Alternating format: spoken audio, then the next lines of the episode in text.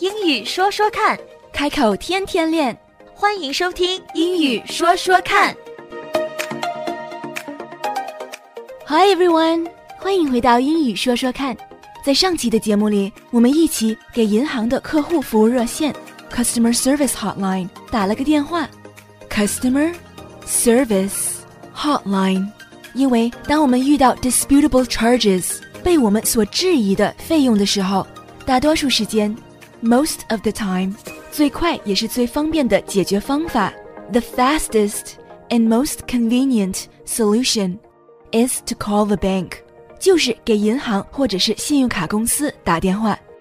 After dealing with the automated system, we were finally put on hold to be connected to a customer support specialist. 在上一期的节目里，我们已经成功的和银行的电子系统进行了沟通。 在输入完账户号码和验证身份的五位数 five-digit zip code，我们终于在线上等待客户服务人员接通。So what happened next？接下来怎么样呢？What happened next? Let's get back to the call. 我们一起再回到线上。Let's get back to the call. Thank you for calling. My name is Clarissa. Can I start off with getting your first and last name? Thank you for calling.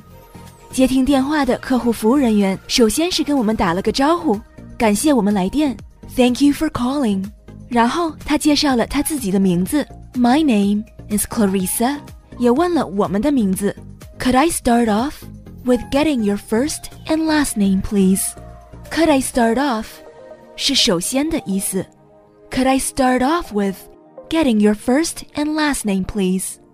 意思是首先， 请把你的名字和姓氏告诉我。当我们把名字给了他之后，接下来的问题是 Thank you. And what is either the mother's maiden name or the password on the account, please? Thank you. And what is either the mother's maiden name or the password on the account, please? Thank you. What is either the mother's maiden name or the password on the account? 这个问题 还是在向我们索取验证身份的信息。他给了我们两个选项，我们可以选择告诉他 our mother's maiden name，妈妈的姓氏，或者可以跟他说出我们这个账号上的密码 the password on this account。在这里要注意的是，母亲的姓氏，他们一般都会用 maiden name 来形容，而不是 last name。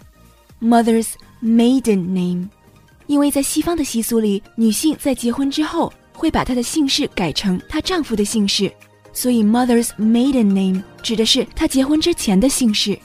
maiden 这个单词形容的是少女，所以 maiden name 只有女性才有，男性是没有的。在这个对话中，我的选择是给母亲的姓氏，但是呢，他没有听清，所以他说了一句 Uh, Spell that again for me. W A N G。Thank you. 讲到 first name and last name, especially Chinese names, it's not always easy for others to understand. 讲到名字，尤其是中国的姓氏和名字，对不懂汉语的人来说，拼写非常困难。所以他说了一句：“Spell that again for me。”你可以再给我拼一下吗？Spell that again for me。其实这句话在我们学英语的过程中也非常有用。 如果对方讲的话或者是说的字我们听不清楚，不知道是什么，可以问一句：“Could you spell that for me, please? Could you spell that for me, please? Spell, S P E L L, spell 是拼写的意思。Could you spell that for me, please? 你可以给我拼一下吗？当我把我母亲的姓氏 mother's maiden name 一个字母一个字母的拼写出来之后呢， 他是这样回应的 Perfect. And just one moment while I get into the account. ：“Perfect.” And just one moment while I get into the account. 他之后说的那句 “just one moment”。One moment，早些也介绍过了，就是稍等的意思。在日常生活中，我们也常常可以借用到这句话。如果想让别人稍等一下，就可以说 “One moment, please”，或者是 “Just one moment”， 就给我一点时间。给客户服务中心打电话，解决问题虽然很方便，但是并不容易。今天我们顺利的在 Customer Support Hotline 客户服务热线上又前进了一步，也学到了两句日常生活中非常有用的话。Hold on, please, and could you spell that for me, please？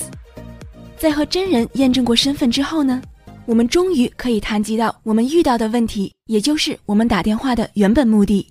关于怎么样来叙述我们的问题，我们下期再细细的聊。